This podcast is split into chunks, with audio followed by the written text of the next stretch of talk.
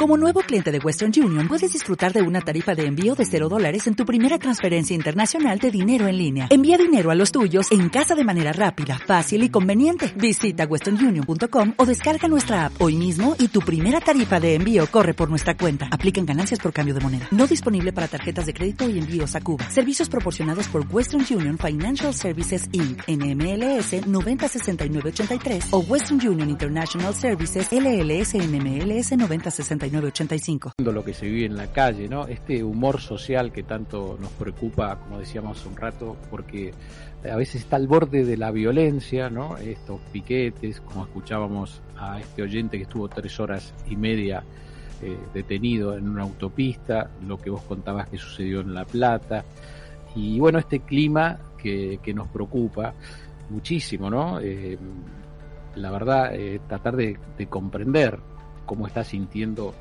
la gente lo que está sucediendo, los argentinos, lo que está sucediendo en nuestro país. ¿Qué te parece si hablamos con alguien que siempre nos ayuda a entender esto del el humor social?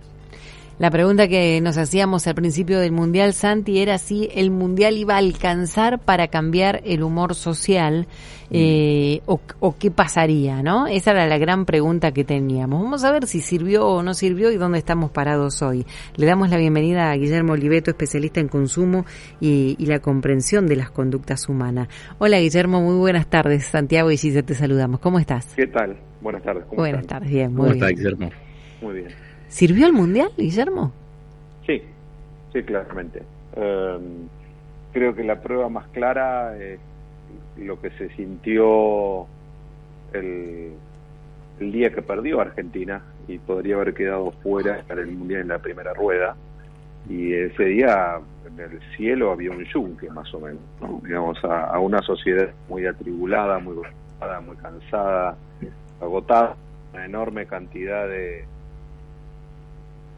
diría, de, trabas que le pone el sistema para su vida cotidiana, que por supuesto lo que estaban hablando recién de los piquetes y demás es una de tantas, mm. y, la sociedad venía ya desarrollando una conducta que nosotros definimos como de alienación consciente, es decir, una construcción de una realidad paralela para poder irse de esa realidad tan oscura, ominosa, opresiva que, se venía dando, que, es una conjunción de, múltiples fenómenos, por supuesto el económico, pero no solo en económico, digamos, ¿no? Hay una carencia de proyecto y de entusiasmo que hace que, muchos argentinos decidieron construirse burbujas de bienestar para poder en algún punto sobrevivir y, lidiar con, un día a día complejo, burbujas de bienestar, recuperar los afectos, los amigos, las salidas, ir a los recitales, cine, teatro, la cancha, a los shopping, el fin de semana largo desaparecer, digo, cada uno en su lugar y como puede, pero esa conducta de evasión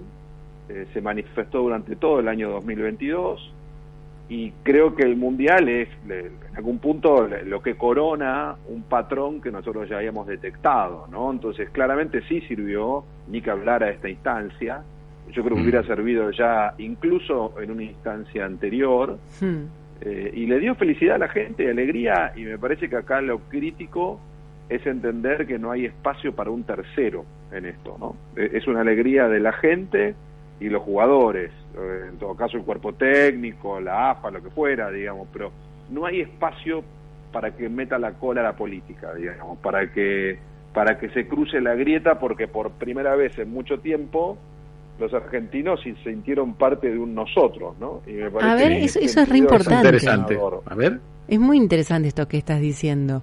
Logró unirnos, logró que en una plaza, en el obelisco, estemos todos festejando. Sí, ninguna duda de eso. ¿eh? Mm. creo que la, evidencia más clara, en, términos numéricos, para buscar algún dato concreto, es el rating. Eh, los partidos tuvieron todos en el orden de los 55 a 60 puntos de rating, ni que hablar los últimos.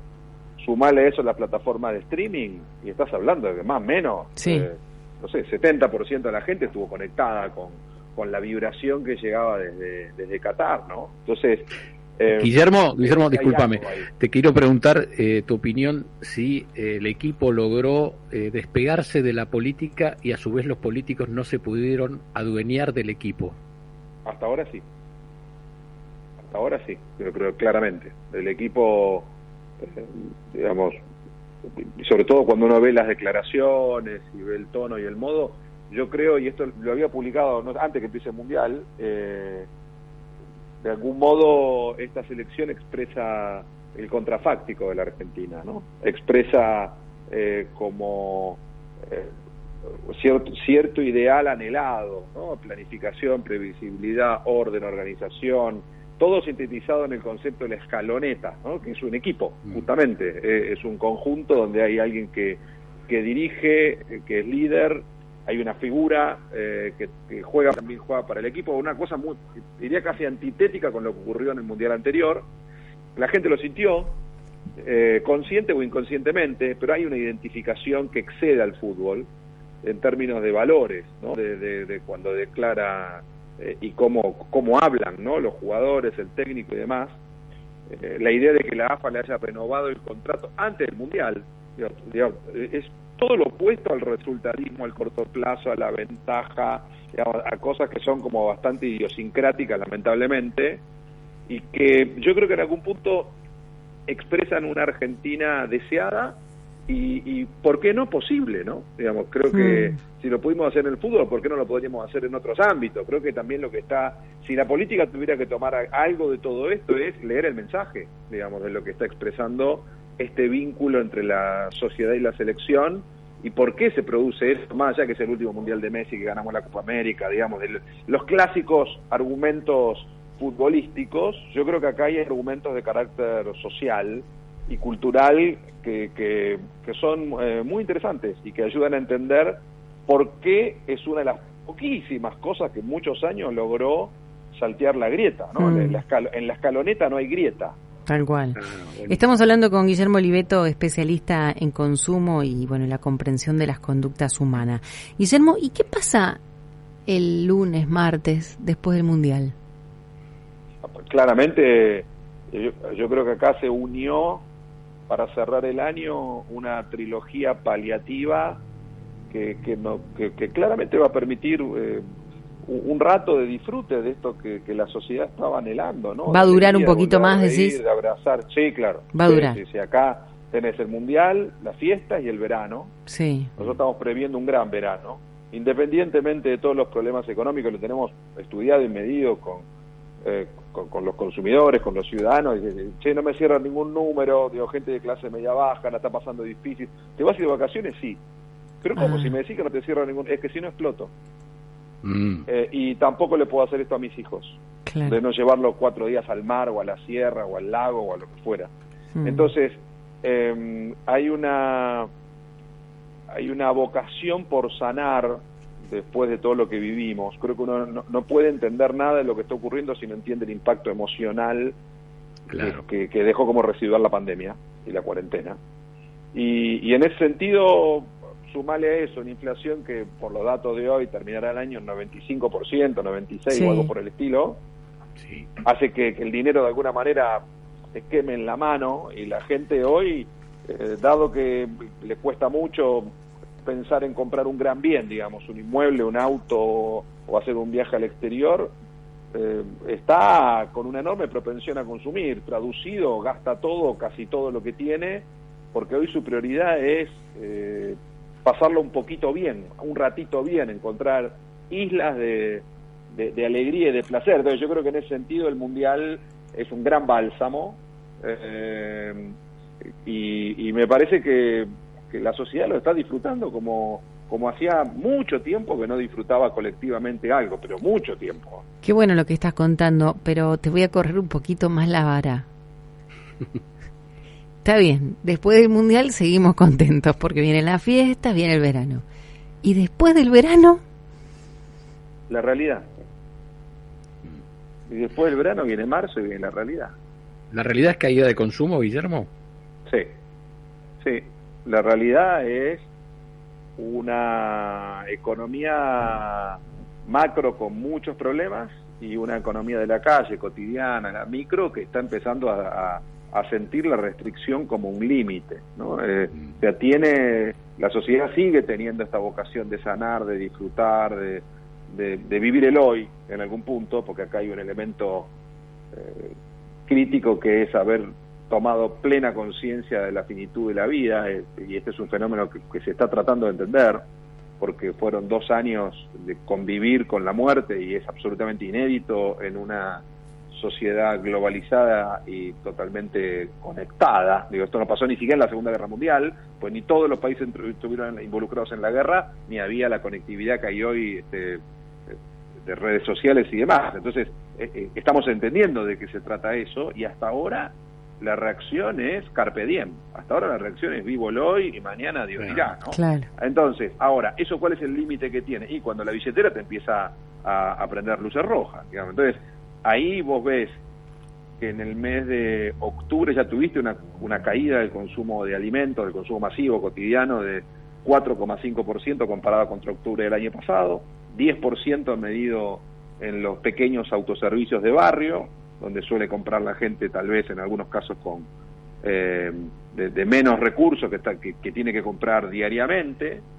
Y, se empieza a notar que bueno que a este nivel de inflación los sueldos de relación de dependencia más o menos llegan eh, con las paritarias y demás el resto y empieza a perder poder de compra entonces al final creo que uno puede construir burbujas, construir paliativos, escaparse de la realidad, pero algún día te tenés que encontrar con ella y creo que esto después del verano eso va a estar. Nosotros no estamos vaticinando ningún año ni catastrófico, ni muchísimo menos, pero sí te diría un año donde empatar es negocio, donde, donde se va a parecer mucho más al segundo semestre del 2022 que al primero, donde tuviste dólar estable, recuperación de empleo, recuperación de poder adquisitivo, digamos, se va a parecer mucho más al final de este año y, de hecho las proyecciones de crecimiento para la economía hablan de 1%, 1,5%, digamos, cosas muy, muy moderadas. Y es un año cuchillo entre los dientes, ¿no? Un año de difícil, que va a haber que remarlo. Por supuesto es un año electoral. Los años electorales, de alguna manera, uno nunca sabe cómo, pero hay plata en la calle, digamos. Pero esta vez el gobierno la tiene claramente, claramente difícil, complicada. Y bueno, y, digo, alguna gente, algunos que pagan colegios privados, ¿no? Y yo, pero me están diciendo la cuota para el año que viene es casi el doble. Y sí, eso es 100% de inflación. Sí. y, esas familias, ¿qué es lo primero que van a cortar? ¿Qué, qué, en tus estudios, ¿no? en el consumo? ¿Colegio, obra social? ¿Cómo se planifica la familia este el año que viene? Te digo que eso es lo último que corta.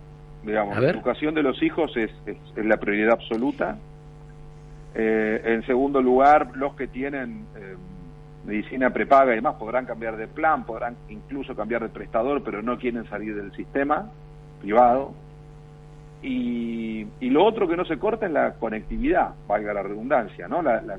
el vínculo con la tecnología, porque eso es lo que te permite trabajar. Exacto. Eh, después todo el resto es negociable. Igualmente, mira. Bueno, listo, entreno en el parque. Digo, eh, ese tipo de cosas. Claro, dejo el gimnasio, voy a la, a la, plaza. Guillermo, te pongo una, una variante que, que se está viendo los colegios privados, aquellos aún que, que tienen una parte este, paga por el Estado, eh, están teniendo como mínimo un 25% de ausencia de pagos. Es decir, la gente no es que cambia, al, al, es lo último que hacemos, es verdad, lo que priorizamos es la educación de los chicos, pero aún con esa característica hay un 25% de gente que no está pagando la cuota o se está atrasando en por lo menos tres cuotas. O sea que se está presentando también otra realidad, digamos, en ese nicho, ¿no? Que antes quizás era pagabas o no pagabas, y si no podías pagar, lo cambiabas de colegio, pero no, no, te quedabas debiendo. Eso, me hace acordar a, bueno, a épocas de crisis en la Argentina, ¿no? Donde, eh, insisto, digo, cambiar a tus chicos de colegio o mudarte de barrio, de, casa, de lo que fuera, son dos símbolos de movilidad social descendente. Hmm. Y, y, eso los argentinos lo dejan como ultimísima instancia, digamos, lo tratan de evitar a como dé lugar. Nosotros hemos encontrado con gente que dice, mira, no estoy usando el auto, ¿Por qué? Porque no puedo cambiar los neumáticos, porque no puedo poner combustible, porque no puedo pagar el seguro. ¿Y por qué no lo vendés? No, no, pues no lo vendo, pues si lo vendo no lo compro nunca más. Claro.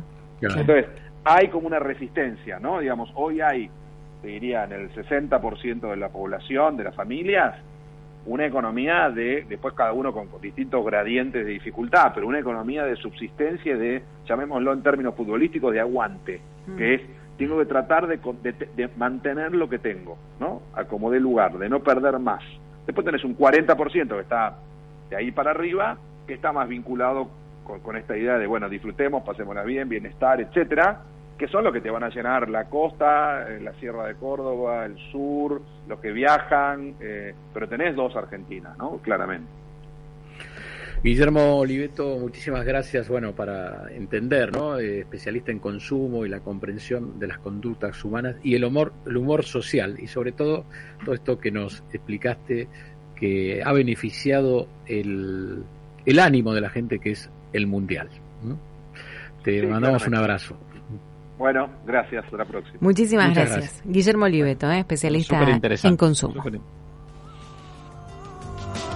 ¿Te preocupas por tu familia? Entonces, ¿por qué darles solo huevos ordinarios cuando pueden disfrutar de lo mejor? Eggland's Best, los únicos huevos con ese delicioso sabor fresco de granja, además de la mejor nutrición, como 6 veces más vitamina D, 10 veces más vitamina E y 25% menos de grasa saturada que los huevos regulares, además de muchos otros nutrientes importantes. Así que, dales los mejores huevos. Eggland's Best, mejor sabor, mejor nutrición, mejores huevos.